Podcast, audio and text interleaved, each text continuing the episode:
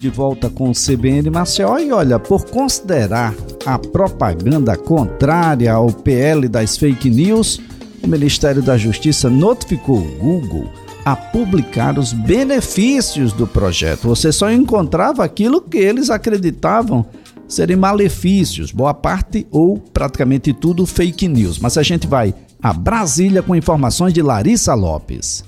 Sob pena de multa de um milhão de reais por hora, o Google terá que fazer uma contrapropaganda sobre os benefícios do projeto das fake news e sinalizar como publicidade os conteúdos contrários à proposta. A medida cautelar foi assinada nesta terça-feira pelo secretário nacional de Defesa do Consumidor, o Adi Damou, e vem após o Google criar um link na página principal com conteúdo contrário à proposta. A frase foi retirada minutos após a divulgação da cautelar. O Ministério Ministério da Justiça também vem recebendo denúncias de que a plataforma tem usado algoritmos para ranquear os conteúdos contrários ao projeto, prejudicando as publicações favoráveis. Segundo o secretário, o Adi Damou, o que a plataforma está fazendo é uma publicidade cifrada e abuso de poder econômico. O que essas plataformas estão fazendo é colocar uma verdade única e absoluta em face da sua opinião acerca do projeto de lei.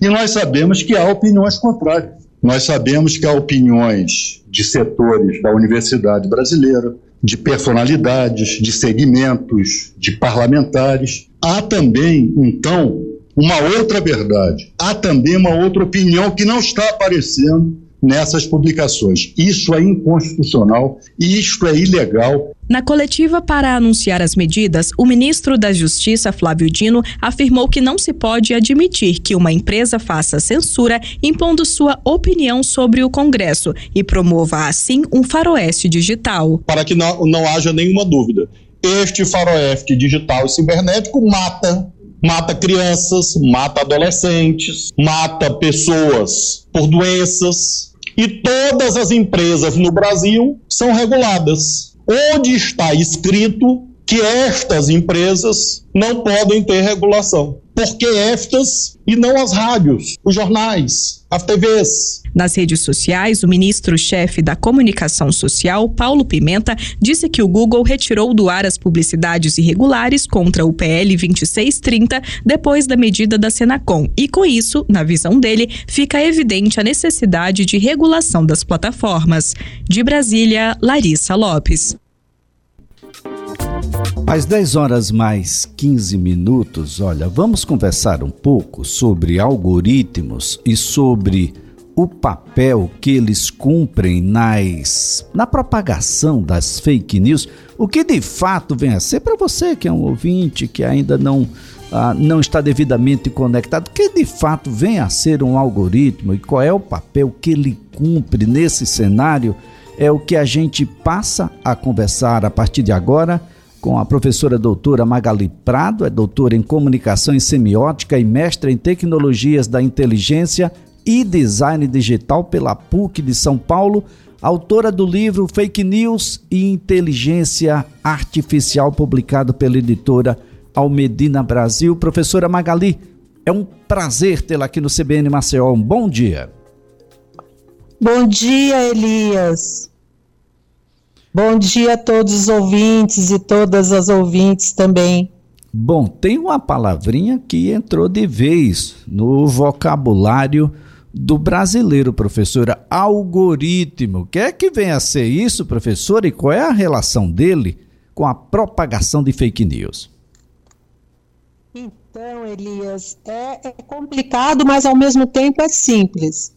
É, por exemplo, se você for pensar em tudo que você pode fazer no passo a passo, eles dão até o um exemplo assim de uma receita. Quando você vai fazer um bolo, por exemplo, tem um passo a passo. Então você tem que pôr tais ingredientes, tal, para que aquele uh, vire um bolo. Então, uh, essa é uma explicação bem simplória. Mas um algoritmo ele é, é uma, uma, uma, linha de códigos que você coloca dentro do, né, da, da, máquina, por exemplo, é, eles falam input, né? Você imputa certas, certos códigos é, daquilo que você quer fazer. o você é, são as pessoas que querem, né? Então, assim, os, os programadores passam é, uma linha de código. É, eu quero, por exemplo, descobrir quem, quais usuários são indecisos, por exemplo. Aí é, ele vai procurar entre as bolhas né, da, das redes sociais, dos, do, dos portais, nas caixas de comentário, né, comentários dos portais, e vão selecionando quem é quem. Né? Por exemplo, de acordo com aquilo que foi então colocado no, na linha de código do algoritmo. Então, em poucas palavras, Elias, o, o algoritmo é, é, um, é, uma linha de código que, que vai fazer com que a máquina uh, faça uma tarefa, uma tarefa de acordo com aquilo que, que se pretende fazer, que se pretende descobrir, ou, por exemplo, um algoritmo que determina o que você vai ver na sua. As pessoas falam timeline, né, do, do, das redes sociais, ou seja, ali na cara do gol o que, que vai entrar na cara do gol ali do, do Twitter, por exemplo, ou do Facebook.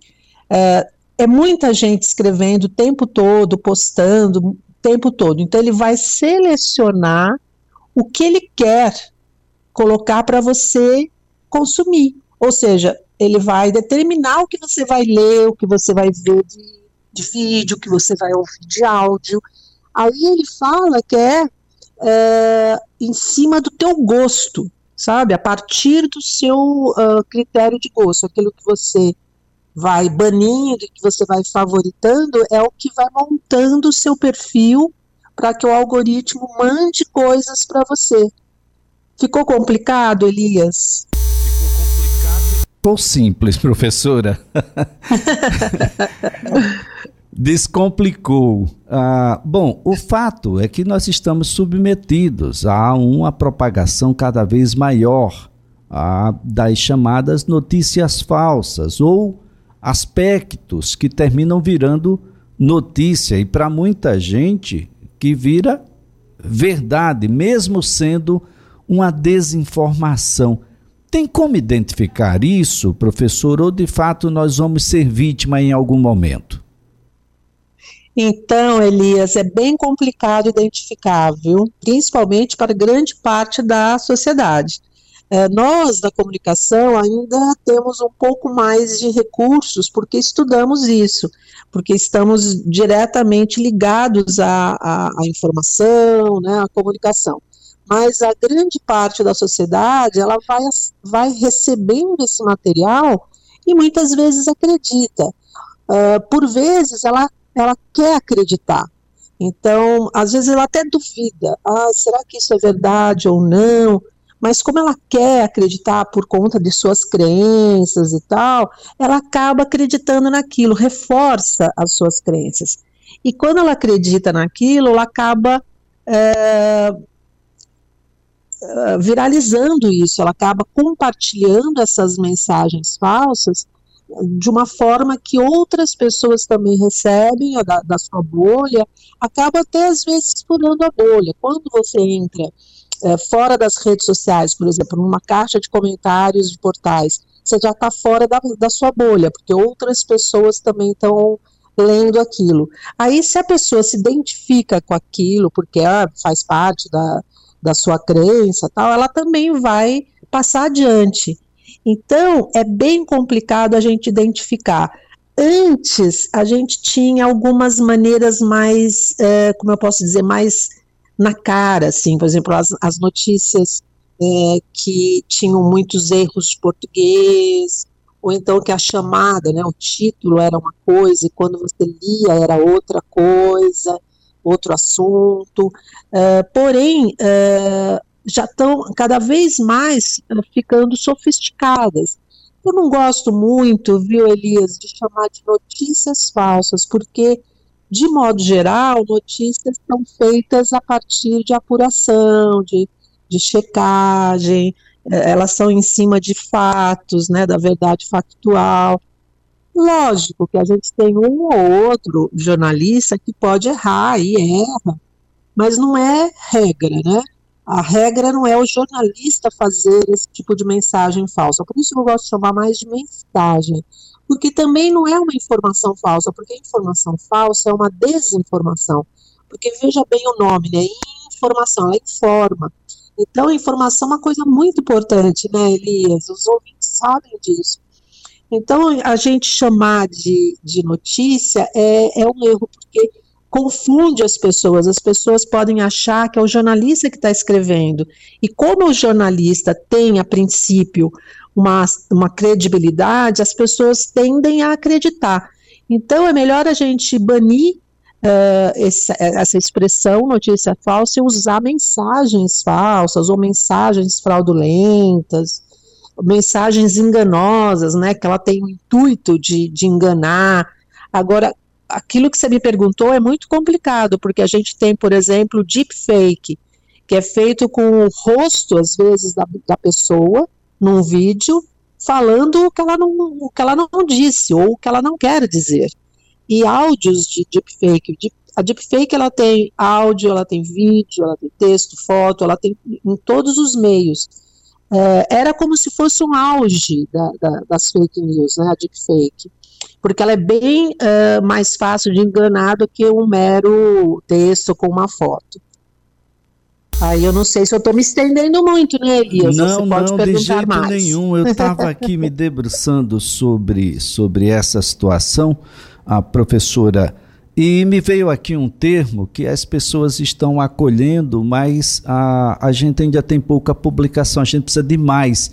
Mas publicações que sejam mais diversas, que sejam mais, ah, mais, mais sob argumentos de pesquisa. Inteligência artificial, da professora. Inteligência artificial não nasce do nada, não é? é tem uma base de dados por trás.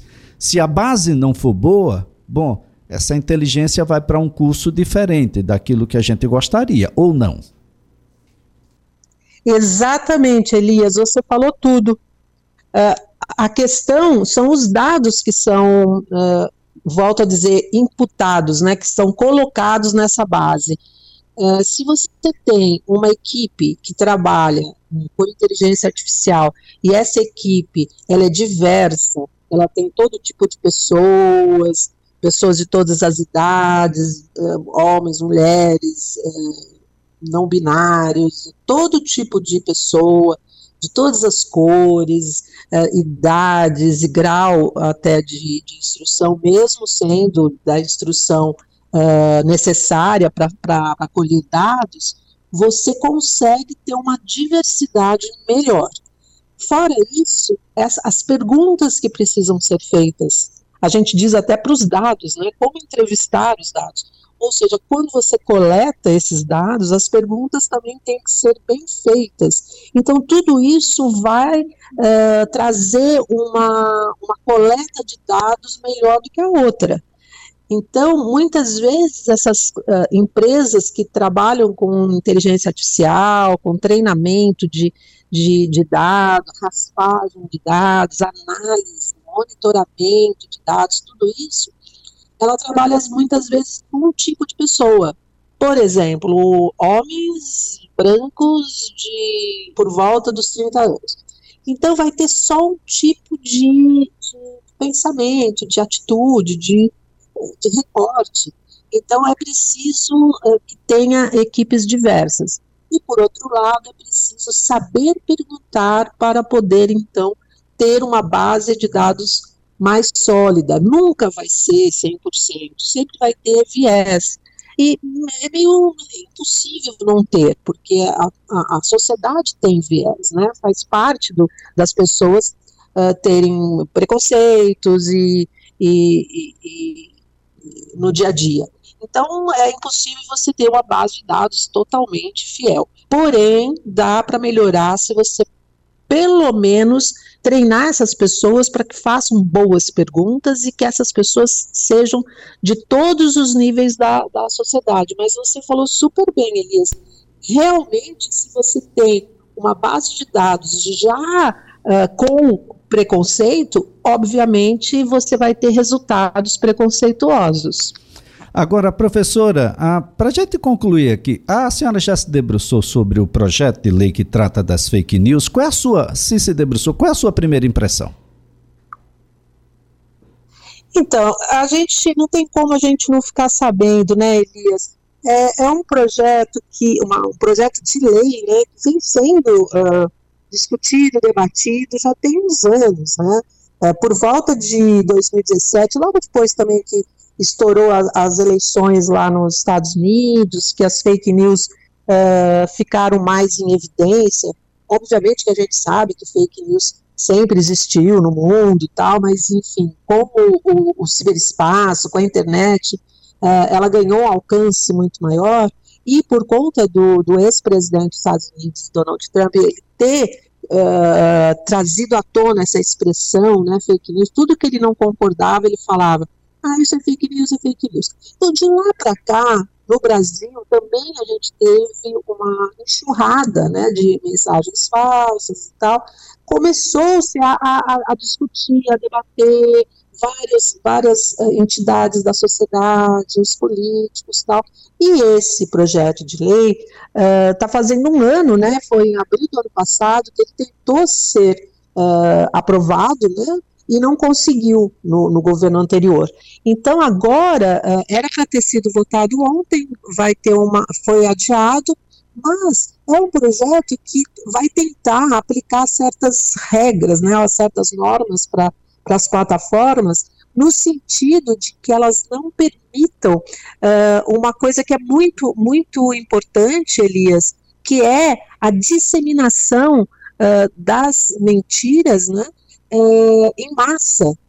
É, então, se por, por, exemplo, se é, algumas mentiras, né, alguma, tem certos tipos de, de fake news que são claramente é, é, determinadas. A gente está é, na cara que é uma mentira, deslavada mesmo, né? Uma, uma mentira ali cabeluda. Então, no caso de ser constatado que é uma mentira, ou mesmo quando incita uma, um ato de violência, discurso de ódio, é, teoria da conspiração, quando é, é, fere certas leis, perturba a democracia, é preciso ter alguma forma de regulação, não é mesmo, Elias? Professora Magali Prado, eu passaria o resto do dia conversando sobre isso, porque já tem pergunta aqui. É, é, bom, a comunicação uhum. tradicional vai, vai acabar? Essa comunicação que a gente conhece, por exemplo, Rádio CBN, as TVs, etc., e a gente vai ficar nessa selvageria mesmo ou não?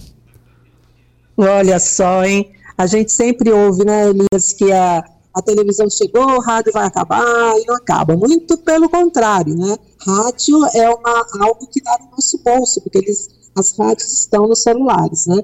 Então, eu acho assim, é difícil a gente dizer que a comunicação vai acabar é, do jeito que ela sempre existiu. Muito ela bem, sofre mudanças, né? Professora Magali, muito obrigado. Magali Prada é doutora em comunicação e semiótica.